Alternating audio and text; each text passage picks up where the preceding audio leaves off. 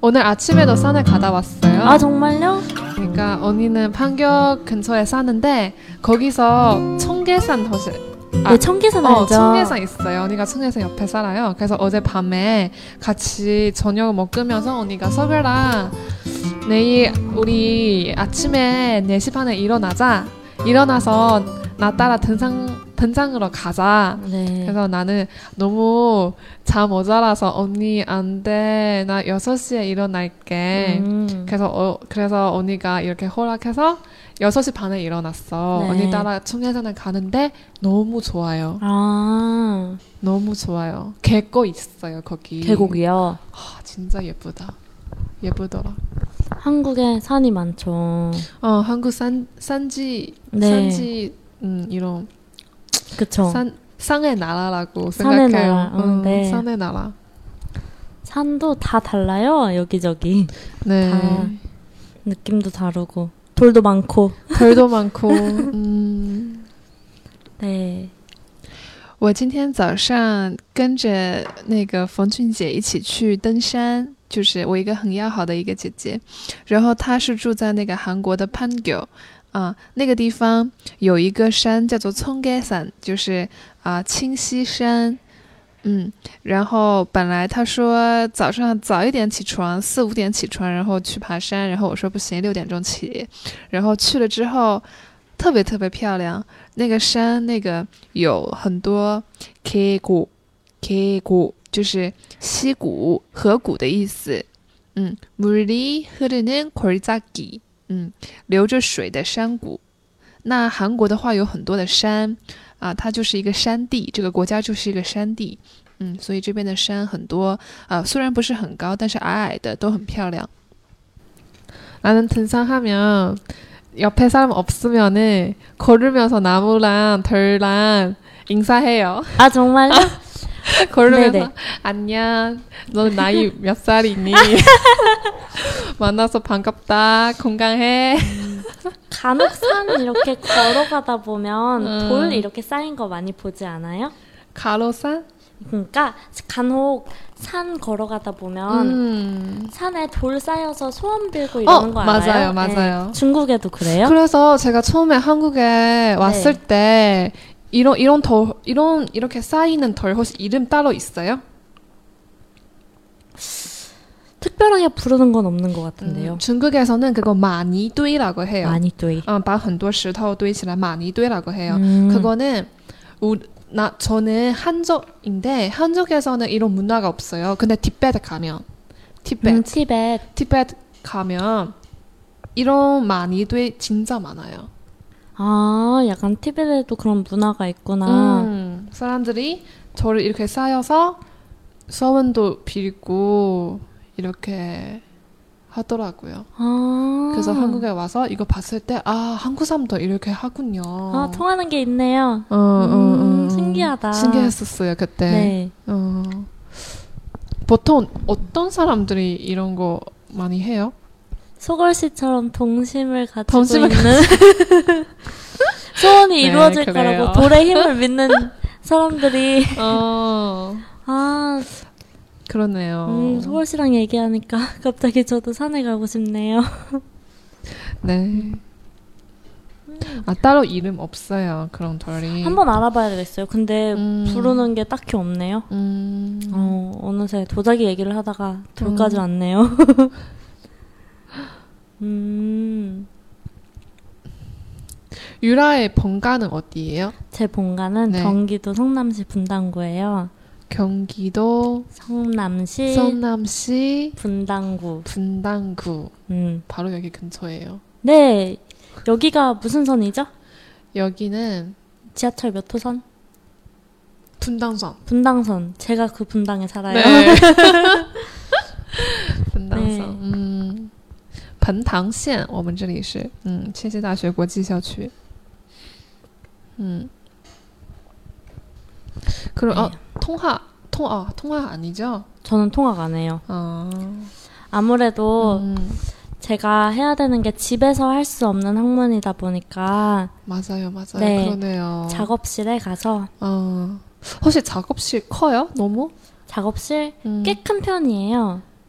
꽤 큰 편이에요. 네, 이 사무실의 몇 배 정도? 이 사무실에 한 비교할 수 없나? 여덟 배?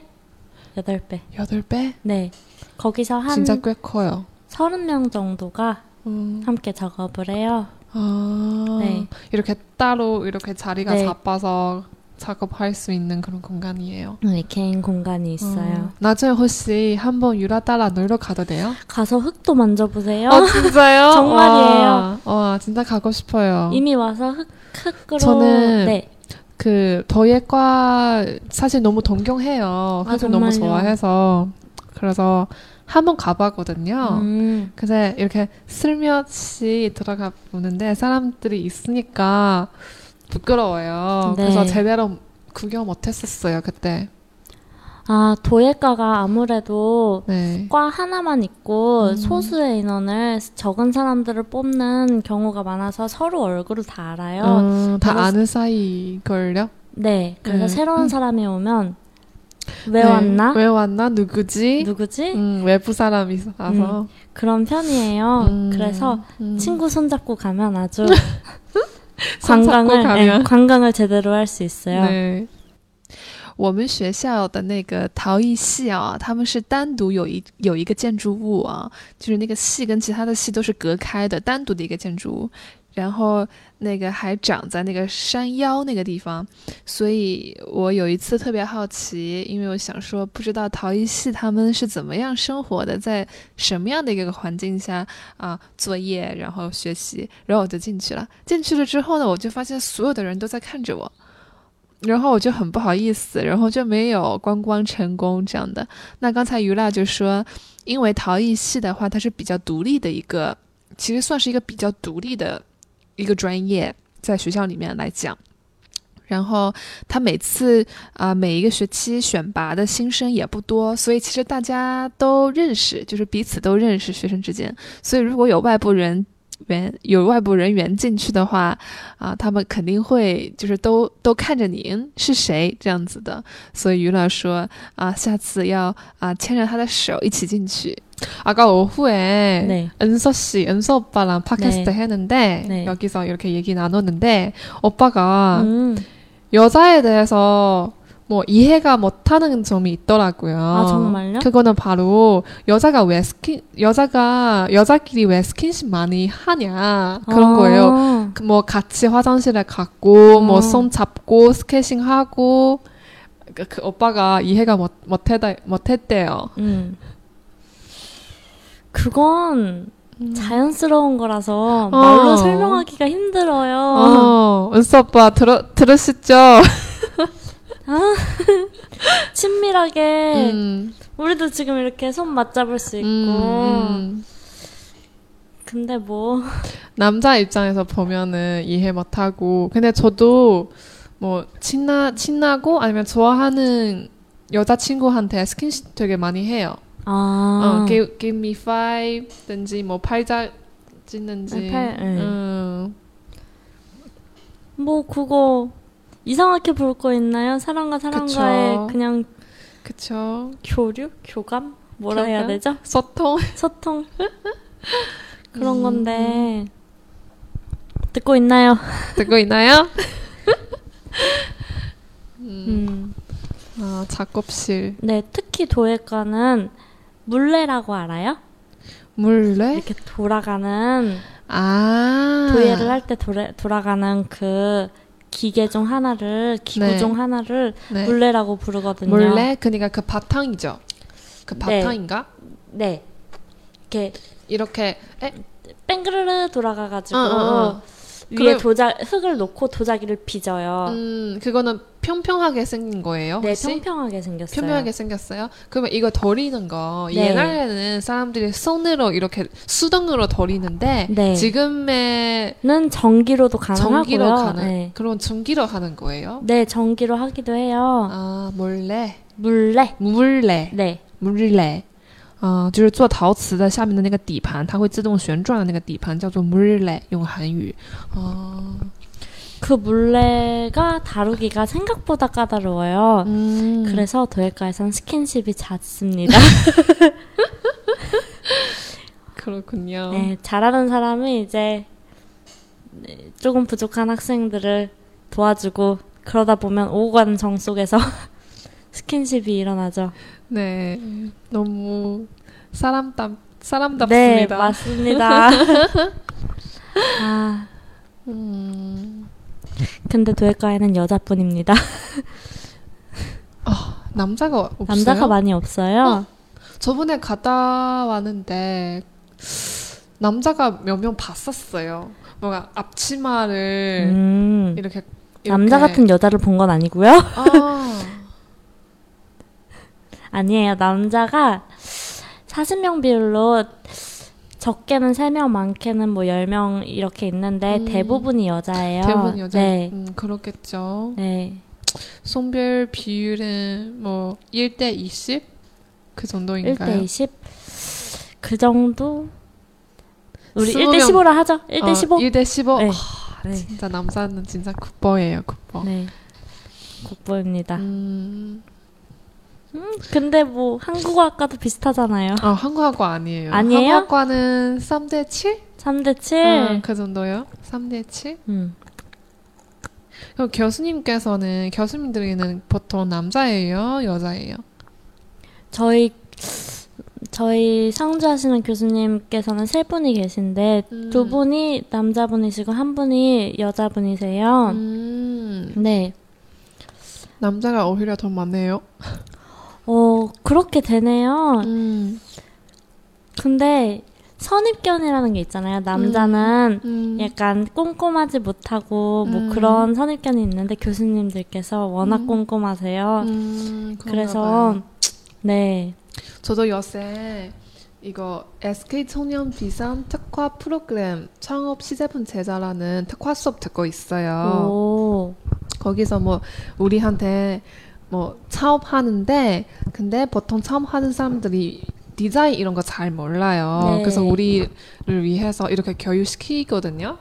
그래서 거기에서 뭐 수업 이렇게 있는데 교수님들이 딱 이렇게 쫙 있어요. 음. 다 디자인을 가르쳐주는 교수님인데 근데 음, 지금까지 봤던 분 중에 여자 없어요. 다 남자예요. 아, 교수님께서 다 그러시구나. 남자예요.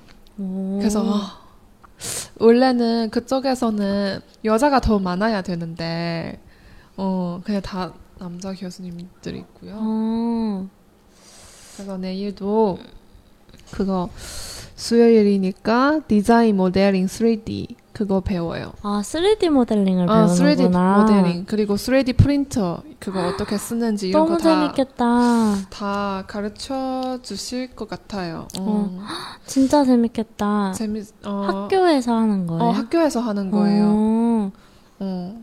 어, 그럼 예디관에서 하겠네요. 산업 예디- 음. 디자인. 응, 네. 306호에서 어, 하는 거예요. 300, 306호? 306호. 6호? 응, 306호. 어, 근데 왜 내일은 저는 네, 어떤, 음. 저런 걸 모를까요? 너무 재밌겠다. 어떤 내용인지 몰라요. 아, 너무 재밌겠다. 음, 모델링. 모델링은 그 모델을 만드는 그런 건가? 모델링.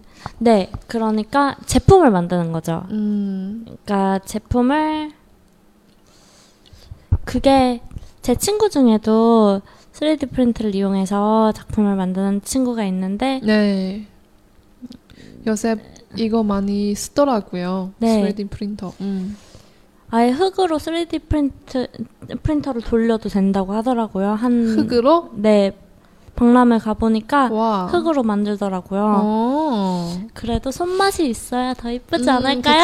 그쵸, 그쵸. 수- 저는 그렇게 수제품, 생각합니다. 수제품, 네. 수제품. 수공 예품. 수공 예품. 네. 베스트 최고. 저도 그렇게 생각합니다. 음, 저한테는 맞아요. 손밖에 없기 때문에. 어, 좋아요. 기계보다 네. 좋아요. 진짜. 네. 인간다운 그런 향기가 나니까. 네. 너무 좋아. 아, 소걸 씨는 정말 자연을 사랑하는 것 같아요. 어, 음, 진짜요. 자랑 없으면, 자, 아, 뭐지? 자, 자연 없으면 너무 힘들, 힘들 거예요. 네. 음, 힘들어요. 음, 음, 그러면 그렇구나. 음. 다음에 같이 산에 가자. 아, 또 이제 아빠한테 끌려가는 게 아니라 소걸이한테 끌려가는데. 음, 음. 그러면 보통 경희대학교 주변 산을 도는 거예요? 아니요. 그러면요? 오히려 학교 주변에 산에 가본 적이 있지만 많이 안 다녔어요. 아, 아, 정말요? 어. 음, 보통은 좀 사람 많이 안 가는 그런 곳에 많이 다녀요. 혹시 그 음. 네. 지하철 1호선 타면 음. 세마역이라는 지하철역 있어요. 세마역? 세마역. 네. 거기서 세마대 있어요. 세마대. 라는 옛날에 이런 역사 유적 네. 어, 이- 이- 있어요. 네. 그 산이 너무 좋아요. 어, 자주 가요. 오, 요새 시간이 많이 없어서 그래서 많이 안 가는데 옛날에는 정말 2주마다 가요. 2주. 어. 음. 산, 오. 산 되게 높지 않은데 근데 근데 뭐 30분 동안 정상으로 올- 올라갈 수 있어요. 그리고 거기서 정상 정상. 맞아요? 응, 정상에서 의자가 있어요. 거기서 앉으면은 시야가 되게 좋아요. 어, 너무 오, 좋아요. 어, 저 방금 기분이 되게 좋아졌어요. 상상하니까. 음, 나무도 좋고. 소걸 씨 우리 첫 데이트는 세마역으로. 좋아요. 저, 저도 정말 좋아요. 좋아요. 음. 오랜만이에요, 거기. 어. 음. 比起学校周边的山来说的话，呃，我之前在地图上我自己就是无聊嘛，然后就找那个附近有什么山啊这样的，然后在地图上有找到一个山，是坐地铁一号线到那个 s e m i l 就是到喜马站啊这一站。然后下车之后，那个附近有一个山，啊、但是那个山好像没有名字，嗯，不是很高，啊，大概爬半个小时就可以到山顶，然后在山顶的话可以俯望下面的风景，就是它很奇怪，虽然山不高，但是能够，嗯、看到很很广阔的，就是有一个很广阔的视野。然后于娜说下次要跟我一起去， 저는 수락산이라고 혹시 들어봤어요? 어디요? 수락산이라고 노원구 수, 살기 좋은 노원구 수락산. 수라산. 네. 啊 아, 거기도 다른 그렇구나. 나는 네. 낙산사라는 사철 가본 적이 어, 있어요. 낙산산. 이름이 좀 비슷해서. 아, 음, 수락산. 수라산.